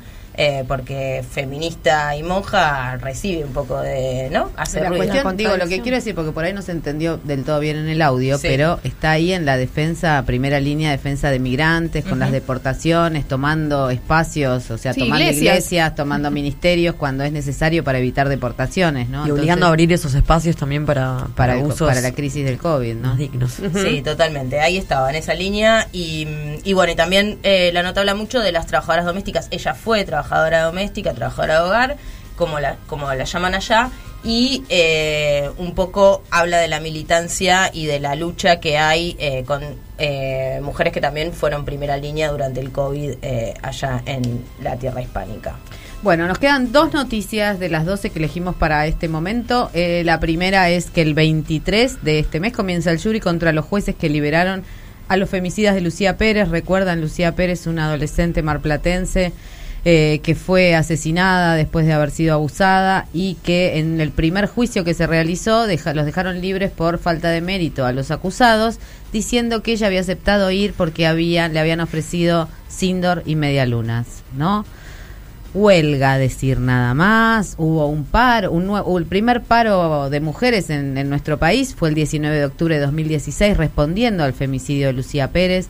Hubo otro paro el 5 de diciembre de 2019 también respondiendo a este a este fallo y la lucha de las organizaciones de su mamá de la campaña nacional Somos Lucía consiguió que estos jueces fueran enjuiciados y este veremos cómo cómo sigue la causa.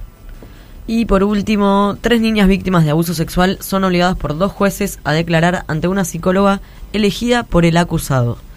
Un juez de la ciudad de Santa Fe, José Luis García Troyano, y una jueza de cámara, Marta María Feijó, decidieron que la cámara Gesell de tres niñas que contaron el abuso sexual que les infligió un profesor de educación del Jardín de Infantes, Seferino Namuncurá, del Arzobispado, sea realizada por una psicóloga que eligió nada más y nada menos que la defensa del imputado.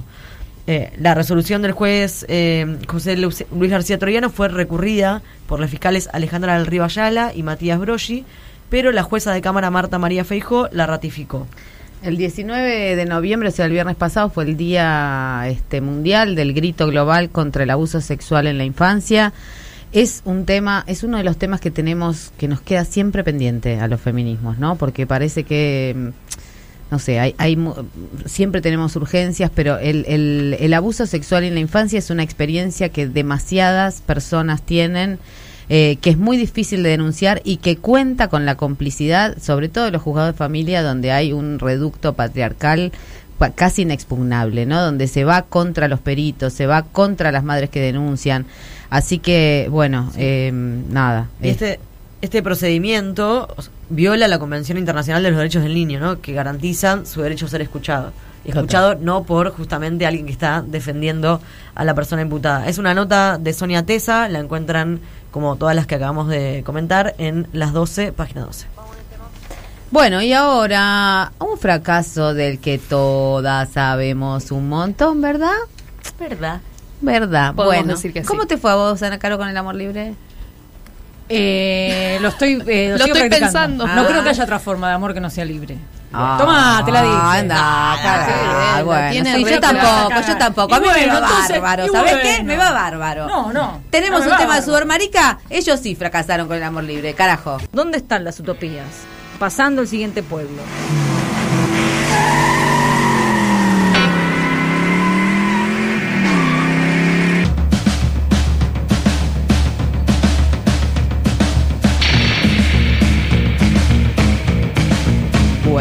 Y me voy a poner de pie en este momento. Ustedes no me están viendo, pero yo estoy de pie para recibir a nuestra columnista invitada, eh, filósofa punk, lengua de loca, nuestra querida maestra, doña Esther Díaz. ¿Estás ahí? Hola, ¿cómo te va, Martita? Hola Esther, ¿cómo estás? Buenas noches. Buenas noches, contenta de iniciarme en esta en este proyecto maravilloso de ustedes. Ay, no sabes el honor que es para nosotras tenerte eh, también acá, porque Esther publica sus columnas en las 12, ¿no? No, te- no tenemos que olvidarnos de eso.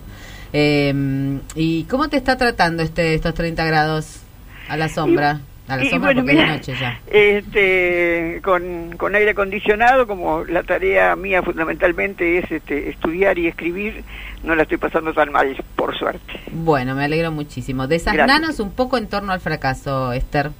Bueno, mira, este, yo estuve haciendo, como suelo hacer para las columnas en las 12, este, una especie de genealogía del fracaso, eh, buscando en distintos autores, en distintas culturas, ¿viste? Y sobre todo en la nuestra y en lo que está pasando en estos días, por supuesto, como siempre dando una bajada al momento.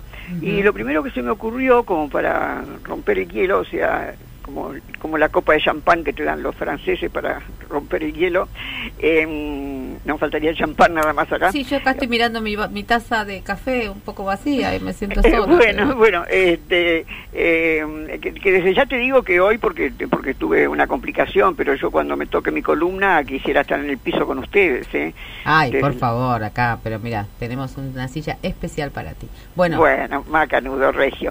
Bueno, entonces este te digo, lo primero que, que me acordé cuando empecé cuando empecé a pensar en el fracaso por donde tomaba el tema fue de la lotería de Babilonia, porque según el cuento de Borgiano en Babilonia, este, bueno, en ese en ese lugar, en ese país mitológico, digamos, em, eh, todo el mundo jugaba. Había una ruleta y la vida consistía en jugar. O sea, así como Lindo, actualmente que trabajar, era jugar. Pero resulta que eh, no se perdía nunca. O sea, apostaras o no apostaras, al final siempre ganabas. O sea, nunca ¿Qué? había ¿Pero número perdedor. Mira vos. Entonces, como, como no había número perdedor, eh, empezó a perder interés, se empezó a envenenar, envenenar digamos, eh, incluso en determinado momento el, el- el- el personaje que cuenta lo que ocurría en, en ese lugar dice, soy de un país vertiginoso donde la lotería es parte principal de la realidad. Obviamente que esto es una ironía de Borges para decir que pasa lo mismo con nosotros, ¿no es cierto? O sea, este, la lotería, el azar es parte fundamental de la realidad, pero bueno, eso no pasa solamente en Babilonia, pasa en todas partes. Total. Bueno, es entonces, algo un este, poquito lo que nos sacó la pandemia, ¿no? Nos Tal- quitó bueno, bastante del azar. Bastante, muy, muy adecuado el ejemplo, bastante. Bueno, el tema es que ese eterno resplandor de ganancia perpetua comenzó a envenenar un poco la vida de la gente, no tenía estímulos y languidecían por falta de entusiasmo. Entonces, Claro. bueno, se imponía un cambio. Así que eh, el cambio que decidieron los sabios para ver si podían este, estimular a la vida otra vez eh, porque jugar era la vida en última instancia, era abrir la posibilidad del fracaso. Entonces, como ganar se había vuelto monótono, eh, se decidió incorporar el riesgo en la lotería, Eh, es decir, la posibilidad de, de perder que abrió una expectativa nueva y desconocida, o sea, el temor a perder. Ellos no sabían hasta ese momento lo que era el temor a perder. Entonces, el temor a perder, que viene junto con la esperanza de, de ganar en un futuro, es lo que hizo que otra vez los babilónicos vibraran con la pasión que, que, que- que moviliza el juego, es decir, con la pasión que moviliza a la vida, porque obviamente estoy haciendo una analogía, es decir, que este, continuar apostando en la ruleta imaginaria es continuar apostando a la vida, ¿no? A reafirmar la vida. Es decir, porque con el, el peligro de perder hace como un juego de espejos con la esperanza de ganar. Totalmente. Entonces, recién ahí el juego se, se, se- se- torna interesante e inquietante, eh, frustrante eh, o triunfante, según como Claro. te vaya yendo. Es como pero vivir, es como enamorarse. tal cual, dar un salto al vacío, o sea, no, no, no sabemos qué va a pasar, este, que es mucho más atractivo que cuando siempre estamos seguros, porque bueno, uno a veces quisiera asegurar, uno, a veces uno pierde tanto, digamos, o, o- o le va tan mal en, en- en tantas cosas que quisiera un poco de seguridad. Pero bueno, cuando viene la seguridad, viene la rutina, viene el cansancio. Yo creo que ese Total. es el, el principal, el principal, este, uno de los principales motivos por los cuales em, desde la modernidad en adelante ya no se pueden mantener parejas demasiado largas, Total. porque Es un poco tener como una pareja de- para toda la vida, en, en la Edad Media, que vivías 35 años, y bueno, chocolate por la noticia, ¿no? Claro, así cualquiera. ¿Dónde firmo? ¿Dónde firmo? Claro, pero imagínate vos, yo tengo 82, mira si tenía que tener el mismo tipo ya, pues ya, pues, obviamente que ya estaría en la tumba si fuera el mismo tipo, ¿no es cierto? Pero hubiera Tiene- sido insoportable totalmente. Un O poco sea lo que... nos estás diciendo tiene que ver con, con aquella frase de, de Kerouac que es eh, navegar es preciso, ¿no? No, o sea, la, la cosa es ver hacia lanzarse a la mar. La cosa, si llegás o no llegás es otro tema. Eh, perfecto, de, de eso se trata, o sea, de, de largarse, de estar, este, de competir y bueno, por supuesto que podemos perder, ese, ese es el riesgo. Porque la vida, la vida es arriesgarse y entonces, bueno, es, colocar fichas al número elegido sin saber si va a ser el ganador, este, es inventar cábalas, porque incluso a veces somos tan ingenuos que creemos que podemos seducir al azar, que lo podemos seducir, que creemos y que si nos vamos a, o bueno, o, o pasa mucho, por ejemplo, uno ve en, el fútbol, por ejemplo, bueno, no sé en los otros deportes posiblemente también, ¿no? Pero este como es el más conocido por nosotros, este de, de ponerse una zapatilla al revés, esas cábalas que hacen, viste, los, los, los- los jugadores, este es eh, si uno lo piensa fríamente, es totalmente absurdo, porque estás, estás diciéndole al azar que lo- lo- le, le estás haciendo un guiño para ver si te ayuda. Claro. Me hace acordar un poquito a la película de Berman, ¿te acordás este al que juega al ajedrez con la muerte? Sí, Este, totalmente. ¿En cu- ¿Cuál es esa película? Espérate, esa se llamaba este Googleando, googleando, a ver acá producción, por favor, googleando, rápido, googleando, googleando, googleando. Eh, Yo mientras, mientras googlean acá las el séptimo compañeras... sello, el séptimo sello, el séptimo sello. sello, Ganó. Esther, la licuadora. Sí, sí, sí, sí. Bueno, Esther siempre eh, gana. Claro, al final va a ganar. Lo que pasa que, ¿qué es lo que podemos hacer? Hacer lo que hacía el caballero de la película, a estirar un poco más la cosa, pero más, más que eso no se puede. Entonces, eh, el asunto es que este, esto ocurre solamente, no solamente en la, en, en la vida cotidiana, en la política, bueno, en el fútbol, que di más de un ejemplo, en cualquier deporte competitivo, porque no todos lo son, este, y también en los afectos y también en el sexo.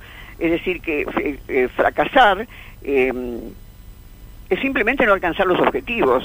Y a veces, con, con alguna persona, con algunas personas o con algún trabajo, alcanzamos los objetivos, pero llega un momento que ya no se alcanzan. Bueno, entonces es- es- ese es el momento tremendo, yo le llamo de la cirugía mayor, ¿no es cierto? En otras épocas, cuando yo era jovencita, por ejemplo, que recién se había puesto de modo el psicoanálisis, se decía salvar la pareja. Salvar la pareja. Terapia ¿para de pareja. salvar la pareja. Sí, Bueno. total. No, el Eh, problema son los objetivos, que te pongan objetivos y siempre Claro. lo mejor es el camino, ¿no? ¿Para qué una quiere llegar? ¿A Porque no solo sabes si vas a llegar o no, tampoco sabes a dónde vas a llegar.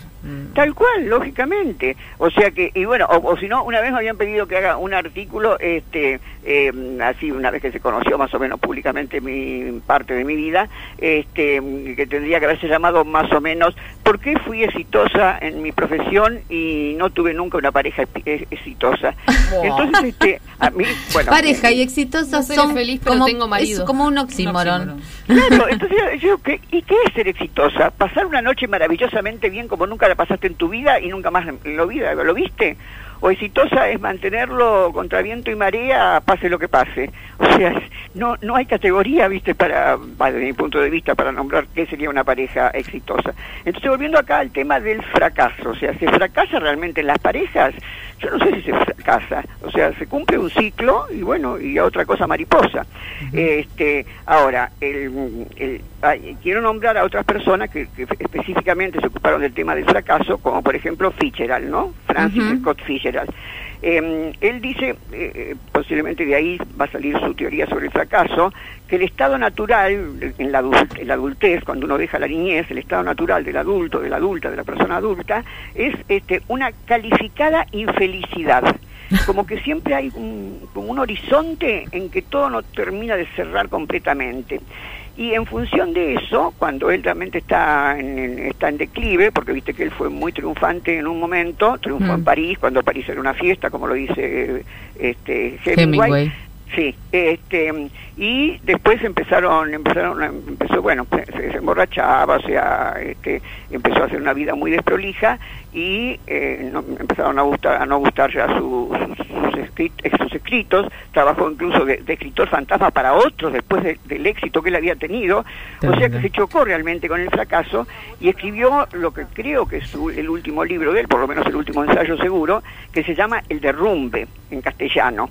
Pero la palabra en inglés yo creo que es mucho más este, significativa, porque en inglés se, se llama de crack up, crack up. O sea que ya solamente con decir crack parece que fuera Para- hasta te vas para arriba. ¿No es cierto? Total. Como que se rompe, bueno, literalmente sería romperse en pedazos, si uno busca Claro. en el diccionario es romperse en pedazos, ¿no? De Ujú. up. Bueno, entonces este libro lo escribió mientras se deslizaba él cuesta abajo en lo personal, en lo literario, en lo económico, en el reconocimiento social. Estamos hablando Entonces- de Scott Fitzgerald, para recordarle a la Sí, gente que... Scott Fitzgerald. Bueno, entonces Fitzgerald consideraba que cada vida está condenada al fracaso, pero obvio que esto lo empezó a vivenciar cuando él mismo empezó a decaer. Cuando andaba en esos Rolls Royce por París y, y- París era una fiesta, todo lo que dijimos antes, no se acordaba del fracaso. Nos acordamos del fracaso cuando realmente comemos el polvo del olvido o que no, de los rechazos, de, de cuando los halagos empiezan a hacernos esquivos, de cuando la fama nos está abandonando. Entonces ahí, cuando se termina esa época de tirar ma- manteca al techo, como decían los argentinos en esa época que se iban a París, los argentinos ricos que a veces podían ir, ¿no? Sí. Este, es, es que nos, nos chocamos con el, con el fracaso y ahí es cuando se derrumban algunos proyectos, pero también dan lugar ese derrumbe, o sea, todo cambio tiene un poco de criminalidad. ¿Por qué? Porque deja lugar para otra cosa, es como que se muere algo y deja lugar para otra cosa. Entonces, ese duro suelo del hundimiento, de la subjetividad mordisqueada, destrozada, disminuida, subestimada, como nos sentimos en la cucaracha cuando, cuando sentimos que hemos fracasado, eh, ante, esa, ante esa sensación de fracaso, podemos tomar diferentes actitudes. Bueno, de hecho lo hacemos los seres humanos según nuestro modo de ser, ¿no es cierto? Gritar el duelo, o acallarlo, o tomarlo con calma, o morir por dentro pero que no se note, o culparnos, o buscar culpables, o intoxicarnos con alcohol, con tranquilizantes, antidepresivos y otras hierbas. O también, como creo que dice un, un bolero, me parece, pegar media vuelta cuando caiga la tarde. Es decir, y otra cosa mariposa. Ah, Cuando te digo esto, me acuerdo del final de la película Lo que el viento se llevó. Que viste que a la protagonista le pasa de todo, se le muere la hija, se le va el marido, el tipo que ella quiere nunca la quiere, se le incendia la casa. Y cuando ya parece que está todo derrumbado, que no hay salida, la mina agarra un poco de tierra, pone un puño en alto y mirando a la cámara dice, mañana será otro día. Me quedo con eso, Esther. Te agradezco un montón. Te, te digo, no sé si conoces el libro de Roberto Jacobi que se llama El deseo nace del derrumbe. que está No. bien. Está buenísimo. Y me parece que ¿Jacobi? sí. ¿Jacobi? De Jacobi, Jacobi, Roberto Ah. Eh, que también recomendación para todo el mundo. Te agradecemos un montón por todo lo que trajiste hoy y nos volvemos a encontrar muy prontito. Bueno, gracias, y la leen el viernes un en las enorme 12. abrazo para todas ustedes. Un abrazo inmenso, Esther. Muchísimas gracias por todas las imágenes, ideas que nos trajiste. Me quedo con dos cosas. Navegamos porque es preciso y del derrumbe solo pueden hacer el deseo. Pasamos todos. Un programa con perspectiva de jengibre.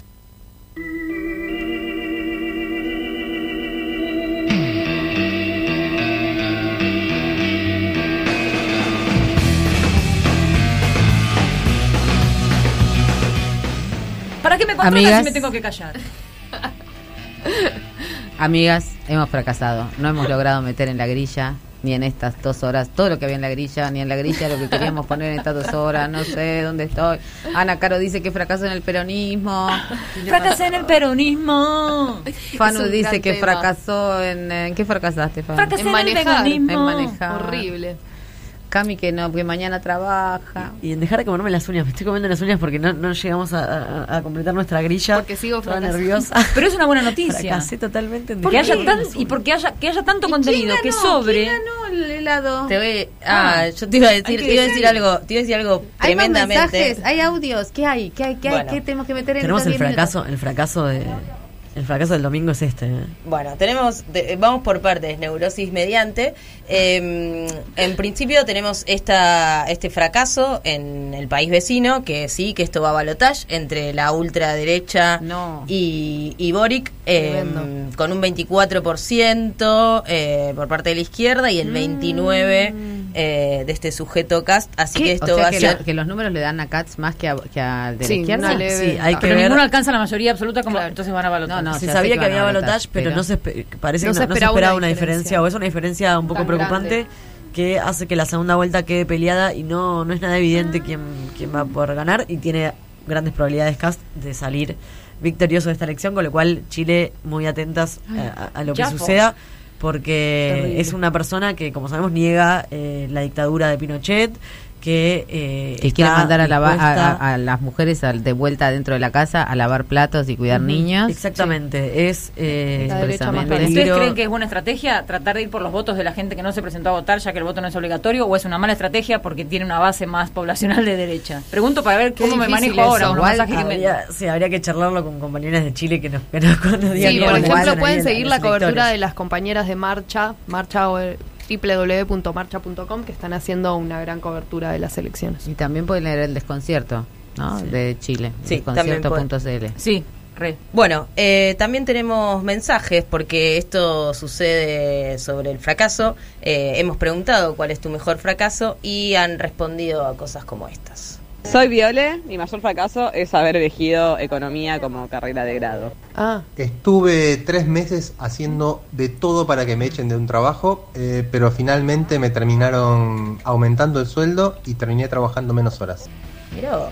tremendo. No entendí igual cómo era un fracaso. No, eso. yo tampoco. A mí los fracasos se me da O con sea, todo. quería más plata En y en lugar de más plata le dieron menos horas. Cuando se me da el fracaso quedo sin casa, sin plata. Es sin- que vos sos así, exagerada. A todo nada. A todo nada. Le recortaban el sueldo. Eh, bueno, tenemos también, eh, sigan pues, eh, poniendo sus mensajes si quieren Sí, porque pueden- estamos sorteando. Sí, todavía tienen tiempo de mandarnos audios cortos al 11 25 80 93 60 o al Instagram de eh, las 12 arroba las 12 páginas. Tengo un mensaje que me llega por cucaracha de las oyentes, lo voy a transmitir. Bien. Que clarifiquemos si es sorteo o concurso. Porque el sorteo es una cosa que metes en una bolsita. Quienes llamaron y se sortea. Concurso Está es quién tuvo el fracaso más Eh, rotundo. Acaba de llegar la escribana de Vamos traje. vamos a Esto viene esto. de parte de las oyentas. Me parece, me parece muy bien, me parece muy bien, Caro, que traigas la voz, eh, los derechos. De los que nos pagan el los, sueldo. la audiencia. los derechos de la audiencia, muy importante respetarlos en el piso. Es un concurso, concurso, por eso queremos que se esfuercen y que nos digan su peor, su mejor fracaso. Y el criterio es de la productora. Y el criterio acá. Obvio, después, el después de pasamos los términos y condiciones. Recuerden que participan por un kilo de helado de Pomona Helados, que pueden buscarlo en las redes como Pomona Helados. veganos. Es un helado vegano delicioso que yo recomiendo probar el pistacho si, eh, Mm. para quien gane el concurso. Eh, así que participen, que quedan poquitos minutos y vamos a estar sorteándolo para esta noche de verano que viene bárbaro. Dale. ¿Qué vamos a estar haciendo? No, no, no, Ah. vamos a estar concursando. No, claro, claro, claro. Fracasé como conductora otra vez. Bueno, y hablando de fracasos, porque esto es lo que nos convoca hoy, está Mejores Fracasos de la Literatura Argentina. Harta del éxito es un nuevo ciclo audiovisual de la red de bibliotecas públicas de la ciudad en la que te invitamos a repensar el fracaso junto a escritores y escritoras. Con la conducción de Liliana Viola, docente y periodista, en distintas entregas hablaremos del fracaso como un concepto que nos atraviesa, explorando su relación con la literatura nacional y, por qué no, con la vida misma. Acá tenemos a Camila que nos dice esto. Hola, soy Camila Sosa Villada y esto es Harta del Éxito, un ciclo de la red de bibliotecas públicas de la ciudad en la que vamos a hablar de los mejores fracasos de la literatura argentina, o sea, de mí. Me encanta. Dale, sí es fácil decir que eso, que es, eh, hablar de mí cuando no fracasaste en nada, Camila. ¿eh? Sí, sí, sí. No, ese fracaso en la literatura Ese no se fracaso puede ver. no te lo creo. Es verdad. Vamos con fracasos verdaderos. leer a ¿eh? Camila. No, la verdad que me- el fracaso verdadero es lo de Chile. De verdad que me quedo como. Qué triste, ¿no? No, y además Porque aparte Chile era nuestra mejor esperanza. Estaban, por- o sea, la Chile primera, era el la primera ejemplo de revuelta. feminista. O sea, la primera constitución con participación de feministas eh, a nivel regional. Digamos, No, no hubo una Bueno. reforma constitucional con participación de, de Igual feministas hasta ahora. puedo pecar de ingenua, pero todavía eh, no perdamos todas las esperanzas. Me gusta. Igual Subámonos tenemos- este fracaso. Sí.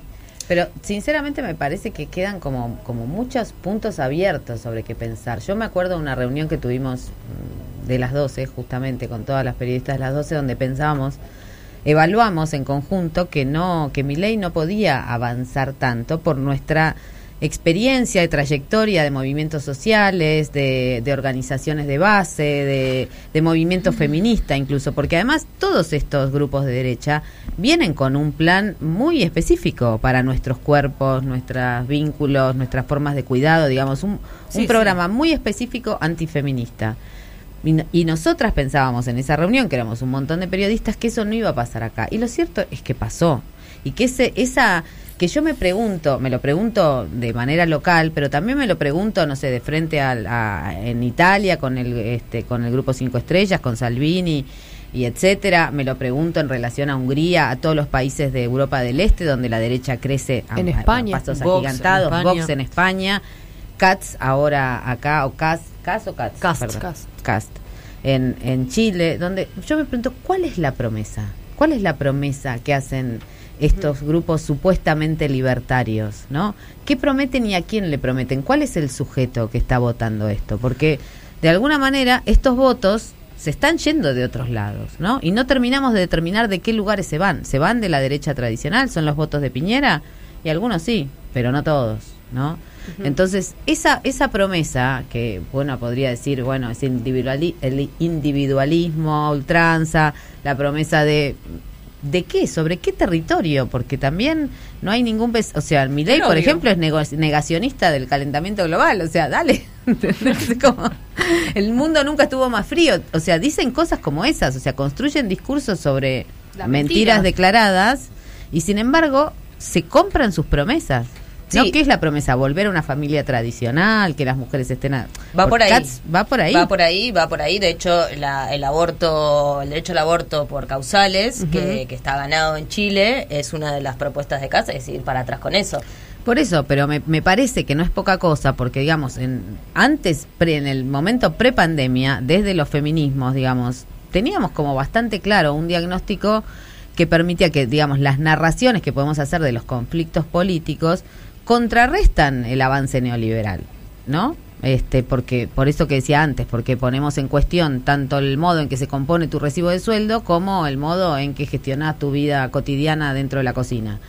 Este, pero ¿qué pasa? O sea, ¿cómo puede ser que la- el backlash, o sea, o sea la, la, la, la ola, la contraola conservadora vaya tan directo contra, digamos, contra propuestas feministas, transfeministas, y consigan esto, ¿no? Como esa revancha que, que, que bueno, que quiere devolver, devolvernos a lugares, a, lu- a los lugares de donde finalmente creímos que no íbamos a volver nunca más. Es que yo creo que tienen mucho para perder, así que vamos a augurarles un fracaso a esas derechas, pensando Bueno. que, que- y sí tienen mucho que perder. También hay, hay una, creo que les- esa avanzada tiene que ver con eso, ¿no? Con una defensa de algo que se siente amenazado. Eh, entonces, en algún punto hemos hemos amenazado esas eh, esa familia tradicional y esa esa esa eh, perspectiva individualista de la vida y bueno, eh, hoy estamos Sí. enfrentándonos con con estas consecuencias, pero bueno, no son mayoría. digamos. Hay también que, que acordarse de que, bueno, sí, son un número importante, pero no, no, no tienen mayoría todavía en, en ninguno de estos lugares que estamos nombrando. Eh, y bueno, incluso sabemos que en Brasil el Bolsonaro, Bolsonaro está muy complicado, digo, es muy probable que, ojalá, ¿no? ¿no? que no que no relija, pero digo, podría haber de vuelta, digamos, una, eh, una recuperación de nuestros discursos eh, que, que vamos a darle un poco de Y ver cómo, cómo también nuestros discursos son capaces de permear a esos votos que van y vienen, ¿no? Cómo podemos generar otra, otro, unos lenguajes donde podamos dialogar con sectores que eh, no, que están un poco medio como chorizo en Puente Loza, ¿no? Ahí va. y viene, Me para encanta. para el otro. ¿Cómo es? Chorizo en Puente de Loza, no. Bueno, sí, yo no Lo vi, como lo vi. chorizo. Quiero decir que yo no como chorizo. Lo voy a Tarde, com- tarde, Marta. Gracias, Marta. Estaba hablando de, De un chorizo tipo. vegano. Y vegano. Estaba hablando de chorizo vegano. Queremos decir que ha ganado los helados de Pomona helados. Eh, Gala. Pomona era. eh, la que la engañó para que le llevara los víveres durante la pandemia. Ahí está, es Muy esa. bien, Galita querida. Se ha ganado eso. Después arreglamos eh, toda la cuestión logística de eso.